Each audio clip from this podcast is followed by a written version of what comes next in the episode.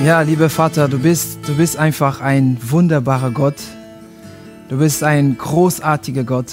Und es gibt nichts, es gibt gar nichts, was dich toppen kann. Und äh, wir freuen einfach, dass wir mit dir einfach eins sind und dass wir unsere Wege mit dir gehen können. Und äh, dass du uns einfach nie verlässt und du bist immer da und äh, du lässt uns nie los. Dafür danken wir dir. Und du bist so großartig und äh, du kümmerst dich und jede einzelne Schritte unserem Leben gehen dir was auch an. Und ähm, ja, du guckst auf uns und was wir erleben, was wir sehen, was wir machen, sind dir nicht egal. Und dafür danke ich dir und dass du da bist und jeden Tag mit uns bist. Amen. Dankeschön.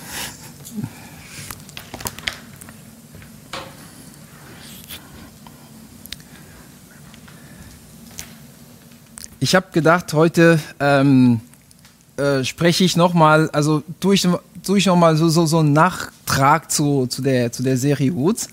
Wir haben halt äh, vor einiger Zeit darüber äh, diese Serie gehabt hier in der Gemeinde, wo es darum ging, zusammenzuwachsen, in der Beziehung mit Gott zu wachsen.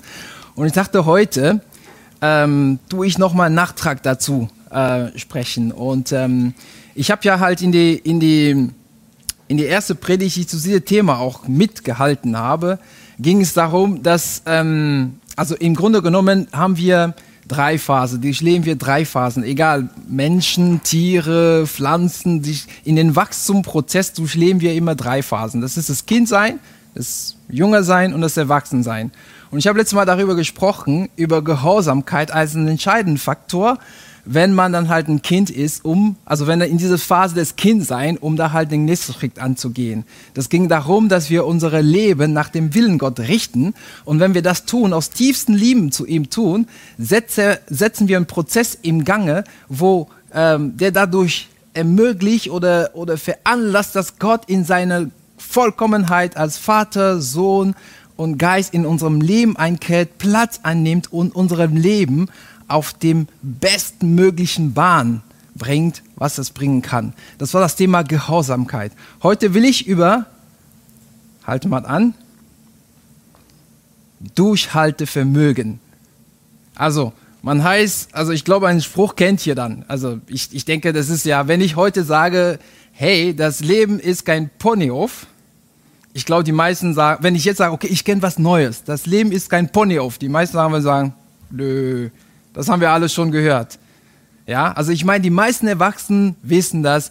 Beim Kinder, wenn du den fragst, wenn du sagst, das Leben ist ein Ponyhof, dann werden sie sagen, ja, vielleicht, ja, wie meinst du das? Weil das ist, ja, die verstehen das nicht, aber jede Erwachsene kennt das. Und äh, wenn ich euch, jeden einzelnen von euch fragen würde, wann habt ihr das zum ersten Mal begriffen, dass das Leben kein Ponyhof ist, dann bin ich mir sicher, dass es wird zu einem Ereignis führen, was irgendwo in den Teenageralter ist oder junge Erwachsene. Also bei mir war halt äh, eine meiner Erlebnisse, dass das Leben kein Ponyhof ist. War äh, damals war ich 18, ich war gerade nach Deutschland gekommen und ähm, ich war, ich habe meine, meine äh, Deutschsprache gelernt, also und äh, war ganz gut dadurch, bin durchgekommen und dann war ich am ersten Tag an der Uni Vorlesung. Da sitze ich in der Uni sitze ich in der Vorlesung und da kommt der Professor rein, der fängt an zu reden und ich verstehe kein einzigen Wort. Kein einzigen Wort. Und ich hatte alle Prüfungen bestanden, die man bestehen muss, um dort zu sein. Aber ich habe kein einziges Wort verstanden. Und dann fängt er an, sauer zu werden. Der stellt Fragen und, und, und keiner antwortet. Und ich verstehe nichts, worum es geht. Und dann zeige auf einen, auf, auf einen Student, der hat keine Antwort. Worum ging es? Weiß nicht. Der schmeißt den raus. Und dann kommt, zeigt er auf dem nächsten. Wieder raus. Und ich bin da. Und da fängt an bei mir so richtig zu brüdeln. Ich sage, was ist der los? Ja. Und äh, dann habe ich gemerkt, ho, das wird hier nicht einfach. Hat sich am Endeffekt herausgestellt, das war eine Spaßveranstaltung. also die haben mich richtig reingelegt. Aber eins habe ich an dem Tag verstanden, das Leben wird kein Ponyhof sein. Also es gibt immer wieder Schwierigkeiten, es gibt immer wieder Situationen, die, die uns herausfordert. Und egal, ob wir mit Gott unterwegs sind oder auch gar nicht mit Gott unterwegs sind, gibt es immer Sachen, die nicht so rund laufen sollen, also die nicht so rund laufen, wie sie laufen sollen. Ich glaube, Jesus selber hat das erfahren. Der, wenn wir in den Evangelien lesen, dann gucken, merken wir, dass er so viele Stationen durchlaufen hat, wo er selber in Situationen war, wo er sagt, oh, das ist gerade nicht schön. Ich weiß, ich tue was Gutes. Ich weiß, ich bin auf dem richtigen Weg, aber das ist gerade, gerade, gerade nicht schön. Und ich möchte euch in einer von dieser Situationen hinein äh, steigen lassen, wo Jesus das auch so erlebt hat. Also das ist in den, das ist in den, ähm, in Lukas Evangelium von, von äh, 4, von Verse 1 bis 15. Also das ist eine Geschichte, die, die kommt vor, nachdem Jesus, also der ist kurz davor, seine aktiven Phase zu starten. Er ist 30 Jahre alt und äh, hat sich gerade taufen lassen. Und, äh, und jetzt kommt diese Stelle. Also die Stelle muss ich nochmal sagen, das ist ein Erlebnis, das Jesus allein hatte. Aber diese Stelle wird von drei in den drei Evangelium darüber berichtet. Also das heißt, dass obwohl Jesus ganz allein in diesem Moment war, war ihm das so wichtig, dass er das dann halt an allen so eindeutig und dann klar gesagt haben, dass drei Personen das für wichtig gehalten haben, darüber zu berichten. Also das ist eine ganz interessante Stelle. Also seid gespannt, was da ja passiert. Wir steigen da rein in Lukas 4. Es steht auch in Markus, äh, in, in, in Markus und in Matthäus. Also ich werde manchmal so hin und her zwischen die, die einzelnen Übersetzungen springen. Also, Lukas 4, Vers 1 bis 15. Da steht, erfüllt mit dem Heiligen Geist, also nach seiner Taufe, verließ Jesus die Jordans-Gegend. 40 Tage war er vom Geist geführt in der Wüste und wurde von Teufel versucht. Während jene ganze Zeit aß er nichts, sodass er am Ende sehr hungrig war. Das ist die Übersetzung von Lukas. Matthäus sagt sogar, danach, also für die erste Vers, danach wurde Jesus vom Geist Gottes in die Wüste geführt, weil er dort vom Teufel versucht werden sollte. Ganz interessant. Vom Geist Gottes geführt. Das bedeutet, in der Situation, in der, er quasi reingekommen ist, hat Gott quasi, ich würde fast sagen, einen Beitrag geleistet, dass er da durchkommt. Also, wir haben, es gibt immer viele Situationen, viele Krise, die, in der wir geraten und, ähm, und, und, und, und, und wenn wir da sind, dadurch noch extrem in Versuchung kommen, uns von dem, von dem Weg Gottes äh, wegzugehen. Und, ähm, Meistens trifft uns das wie bei Jesus, wenn wir vor wichtige Phase unserem Leben sind. Also der war kurz davor, seinen ganzen, sein Wirken zu statt und dann, baff, kommt dann sowas, ja. Und meistens trifft uns davor. Und eins ist wichtig zu verstehen. Also eine wichtige Sache dabei ist zu verstehen, dass Gott lässt das bewusst zu. Das ist keine Sache, wo er dann nichts davon weiß. Ich, ich will nicht unsensibel sagen und sagen, okay, das ist gut oder das ist in Ordnung, weil ich meine, viele Leute durchleben schwierige Sachen. Also das heißt, ich will, ich will gar nicht unsensibel sein an der Stelle. Aber ich glaube, dass solche Lebenphasen, dass Gott durch uns, uns durch solche Lebenphasen so dermaßen prägen, dass wir dann auch wenn wir dann da raus sind, dass er durch uns noch stärker und kräftiger wirken kann. Davon bin ich überzeugt. Und lass uns mal gucken, was mit Jesus da passiert ist. Ich glaube, wir entdecken jetzt gleich, wir entdecken jetzt gleich, wir entdecken jetzt gleich ähm, drei Bereiche unserem äh, äh drei Bereiche unserem Leben, wo wir dann halt quasi in solche in solche äh, Krisen geraten können. Und wir werden auch sehen, wie Jesus uns drei Perspektivenwechsel anbieten, wie wir damit umgehen können. So, lass uns mal da hineinsteigen. So, dann, also Jesus, der hat mächtig Hunger, 40 Tage in der Wüste. Und da sagte der Teufel zu ihm, wenn du Gottes Sohn bist, dann befiehl diesem Stein hier, es soll zu Brot werden. Aber Jesus gab ihm zu antworten, es heißt in der Schrift, der Mensch lebt nicht nur von Gott, der, der Mensch lebt nicht nur von Brot, sondern von jedem Wort, das aus Gottes Mund kommt. Der Mensch lebt nicht nur von Brot, sondern vom jedem Wort, das aus Gottes Mund kommt. Das ist die erste Perspektive Wechsel, die Jesus jetzt anbietet. Ich glaube, es ging gar nicht darum, essen oder nicht essen.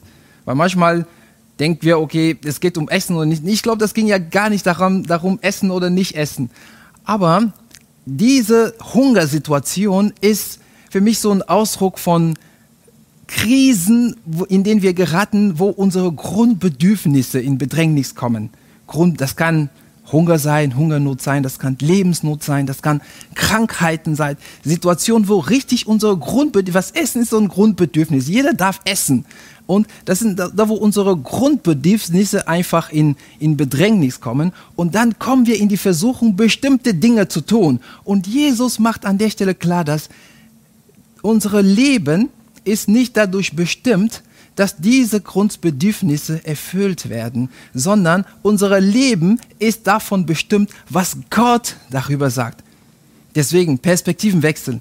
Bevor wir uns darüber beschweren und ihm sagen, hey, das soll vorbei sein, ich möchte, ich kann das nicht mehr, wir wechseln die Perspektive und sagen ihm, was sagst du denn dazu? Was sagst du zu dem, was ich gerade erleben. Das ist das Wichtigste, das Erste, das man erfahren, weil wenn wir das Wort Gottes haben, dann können wir uns daran klammern und wissen, dass er treu ist und dieses Wort halten wird. Deswegen ist das das Wichtigste. Das allererste, was man suchen, was sagt er denn dazu? Bevor wir ihm fragen, hey, bring das weg von mir, frage ich ihm, was sagst du denn dazu? Das ist die erste Perspektive Wechsel, die Jesus uns anbietet. Dann gehen wir weiter. Also, das wird, das wird noch interessanter. Der Teufel merkt, okay, der, der kriegt den nicht aus der Ruhe. Dann macht er weiter. Der Teufel führte ihm an eine hochgelegene Stelle, zeigte ihm in einen einzigen Augenblick alle Reiche der Erde. Einmal hat er alles gesehen, baff, und sagte, alle diese Macht und Ehrlichkeit will ich dir geben, denn mir ist das alles übergeben und ich gebe es ich gebe, ich gebe es, wenn ich will. Du brauchst mich nur anbeten und alles gehört hier. Aber Jesus entgegnete, es heißt in der Schrift, den Herrn, deinem Gott, sollst du anbeten, ihm allein sollst du dienen. Das ist das, was jetzt Jesus dagegen sagt. Also ich habe mich gefragt, wie kann ihm denn ergangen sein? Also, er hatte mächtig Hunger, hat noch nichts gegessen. Der hat ich, also ich, es, wird wenig, es wird wenig in der Bibel erzählt, was er dann halt so, wie es dann gelaufen ist in seinem Beruf. Aber ich kann mir gut vorstellen, 30 Jahre alt, wo ich 30 Jahre alt war, war ich gerade an dem Punkt, wo ich alles Gas geben wollte. Vielleicht hat er Pläne für seinen Familienbetrieb. Vielleicht, ich weiß nicht, was alles in seinem Kopf vorging. Und merkt er gerade, dass er davor ist, ein Leben als jüdische Rabbiner zu starten und mit einer Botschaft, der diese jüdische Welt aus dem Kopf stellen wird. Also ich meine, ich kann mir gut vorstellen, dass er meinte, oh, ich werde vielleicht nicht der reichste Mensch dieser Welt mit dem Weg, den ich jetzt gehe, und dann poppen Gedanken hoch. Dann poppen Gedanken hoch. Und dann guckt er in seine Gegend in sein Nach oder kommen dann halt Leute rumherum ihm. Das ist ja der eine, der ist genauso alt wie ich, aber der hat das schon das und das und das erreicht. Das ist der nächste, der hat dies und jenes. Und was ist denn mit mir? Und dann kommen Gedanken hoch. Ich weiß nicht, ob ihr diese Momente kennt. Ich kenne das, wo man dann das Gefühl hat, man hat nichts erreicht. Die alle anderen sind besser. Oder das, was man dann halt jetzt schon sich so lange erarbeitet hat, droht jetzt gerade zusammenzubrechen und ich muss was tun. Und Jesus sagt, wechsle die Perspektive. Wechsle die Perspektive. Und bevor du irgendwas tust, bevor du dann halt irgendwas auf den Wegen setzt, bevor du irgendwas tust, um etwas zu erreichen oder zu vermeiden, dass du was, er oder was du verlierst, musst du dir die Fragen stellen, wie kann ich mit denen ich das tue, mit denen ich jetzt tun möchte, Gott die Ehre geben, Gott dienen und Gott die Ehre geben. Diese Perspektivwechsel ist entscheidend bevor du dann halt anfängst, irgendwas auf den Weg zu setzen, irgendwas, was aus deinem Kopf selber ist, guckst du mal in der Richtung, wie kann ich denn Gott noch mehr dienen, noch mehr die Ehre geben mit dem, was ich tue, mit dem, was ich erreichen möchte. Perspektive wechseln. Dann lässt der Teufel nicht los. Der geht dann weiter. Der Teufel führte ihm auch nach Jerusalem, stellte ihm auf einen Vorsprung des Tempeldaches und sagte, wenn du Gottes Sohn bist, dann stört dich von hier runter, denn es heißt in der Schrift, es wird sein Engel schicken, damit sie dich behüten. Sie werden dich auf ihren Hände tragen, damit äh, du mit deinem Füßen nicht an einem Stein stößt. Jesus erwiderte, es heißt aber auch, du sollst den Herrn, deinen Gott, nicht herausfordern. Du sollst der Herr, deinen Gott, nicht herausfordern. Also das war für mich die schwierigste Stelle zu verstehen, weil ich habe gesagt, weil interessant war, ich habe diese Stelle in meine französische Bibel gelesen. Und da drin hieß es, Tu ne forceras pas la main du Seigneur ton Dieu. Das bedeutet so viel wie, du sollst deinen Willen Gott nicht aufzwingen. So, dann habe ich gesagt, was hast du denn mit herausfordern zu tun? War für mich ein bisschen schwierig zu verstehen. Meinen Willen aufzwingen oder herausfordern? Was denn nun? So, dann habe ich jetzt gesagt, okay, ich gucke mal in diesen Verse, wo Jesus jetzt zitiert. Das ist ins 5. Mose 6,16. Das ist eine Ansprache Moses an das Volk Israel. Der gibt dann halt die Gebote Gottes weiter und sagt dann halt folgendes, fordert den Herrn, eurem Gott, nicht heraus, wie ihr es in Massa getan habt. In Masa. Dann habe ich gesagt, was, was ist denn Masa? Was ist denn in Masa passiert? Dann bin ich noch mal einmal gesprungen. 2. Moses 17, da wird eine Geschichte erzählen. Das ist das Volk Israel, die sind von, in der Wüste gelatscht, von einem Lagerplatz zum nächsten. Dann kommen sie an einen Platz, da gibt es kein Trinkwasser. Und dann fangen sie an, sich zu beschweren und Moses zu beschimpfen. Warum hast du uns hierher gebracht? Du wolltest bestimmt, dass wir hier sterben. Und Moses nimmt das Ganze und geht zu Gott und sagt, hey, was soll ich jetzt machen? Bis da habe ich immer noch nicht verstanden, worum es da ging mit dem Herausfordern. Und dann, und, und, und, und dann Gott sagt ihm, hey, ähm, ja, nimm da ein paar Sittenführer, geht auf den Berg hoch, in Horeb, auf den Berg Horeb hoch und ich zeig dir einen Stein, du schlägst darauf mit dem Stock, den, du, den ich dir gegeben habe und Wasser wird fließen und die werden zu trinken haben. Bis da hatte ich immer noch nicht verstanden, was hat das denn mit Herausfordern zu tun? Und dann sagt Moses was Entscheidendes auf den Vers, auf, in den Vers 7. So, dann nannte, nachdem das alles passiert ist, dann nannte Mose diesem Ort Masa. Okay, da komme ich jetzt langsam. So Masa und Meriba, was bedeutet Herausforderung und Vorwurf, weil die Israeliten dort den Herrn Vorwurf gemacht haben und ihn herausgefordert hatten. Denn sie hatten gefragt, ist der Herr bei uns oder nicht? Dann habe ich gesagt, ha, das geht um Vertrauen. Das geht darum, das geht um Vertrauen. Vertrauen, dass Gott immer noch dabei ist und das, das, das, das Ruder in die Hand hat. Darum geht es. Also, wenn wir herausgefordert sind in dem Bereich, also ich nenne diesen Bereich der Herausforderungen, die Jesus erlebt hat, als dritte, den Bereich des Wirken. Weil Jesus, wie, wie, wie wäre es dann halt, also der Teufel bringt ihm auf ein, einen Tempel. Also das wäre für ihn als Rabbinerführer, wäre das bestimmt der beste Einstieg. Du spring vom Tempel runter, Engel kommen, die halten dich, du kommst da so in, in einen, wie ich also in einen Modus runter und setzt du dich ab und du sagst, ja, ich bin der Rabbi. Also das wäre sicherlich der beste Einstieg. Aber die Frage war, vertraust du auf Gott oder vertraust du auf dich? Also die Perspektive wechseln. Ich kenne viele Momente, wo man dann halt in dem, was wir, was wir bewirken, sehr, sehr viele herausgefordert sind. Manchmal bereiten wir, also ich glaube, Jan kann das, können wir, kann viele Lieder davon singen. Wir bereiten Gottesdienst, wir geben alles. Wir denken, das werden 100, 200, 300 Leute kommen. Dann kommen 50. Okay, dann machen wir nochmal und unsere Energie. Dann kommt nur so viel. Und dann fängst du an, dich irgendwie Fragen zu stellen. Hey, mache ich jetzt überhaupt das Richtige?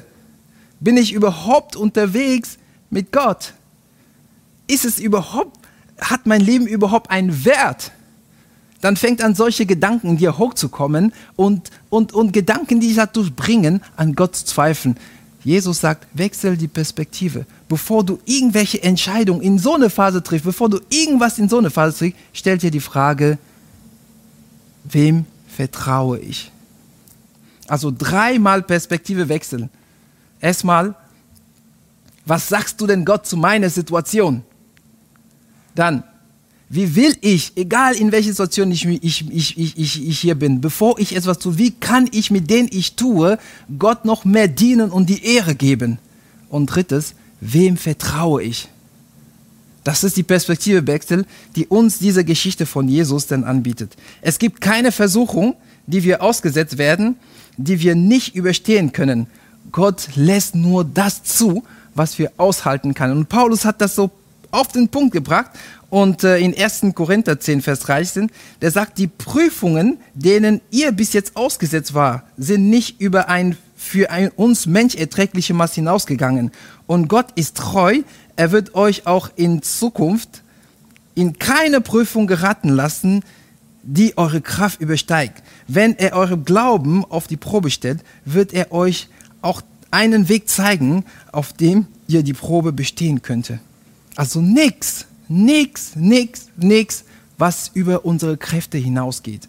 Und jedes Mal, wo da in so eine Situation reinkommen, ist der Weg daraus schon vorbereitet. Ich meine, dieser Jesus, von dem wir eben auch gehört haben, der hat das auch begriffen in dieser Phase, weil der sagt später nochmal zum, zum Simon, weil Simon ist, war eine seiner Jünger, seine Leute, die mit ihm war. Und Simon war derjenige, der ihm später verraten hat. Und bevor das passiert, sagt, sie, sagt ihm etwas zu Simon. Der sagt, Simon, Satan hat sich erbeten, euch schütten zu dürfen wie die Weizen im Sieb. Ich aber habe für dich gebetet, dass du dein Glauben nicht verlierst. Egal was passiert, der hat sich davor schon eingesetzt, dass wir nicht zugrunde gehen, dass wir unsere Glauben nicht verlieren. Und sagt dir nochmal, wenn du dann umgekehrt, wenn du dann umkehrst und zurückgekommen bist, stärke den Glauben deinen Brüder. Das ist das, was Petrus sagt.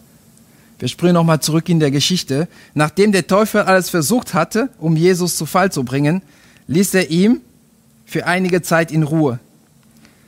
Erfüllt mit der Kraft des Geistes kehrte Jesus von Galiläa zurück.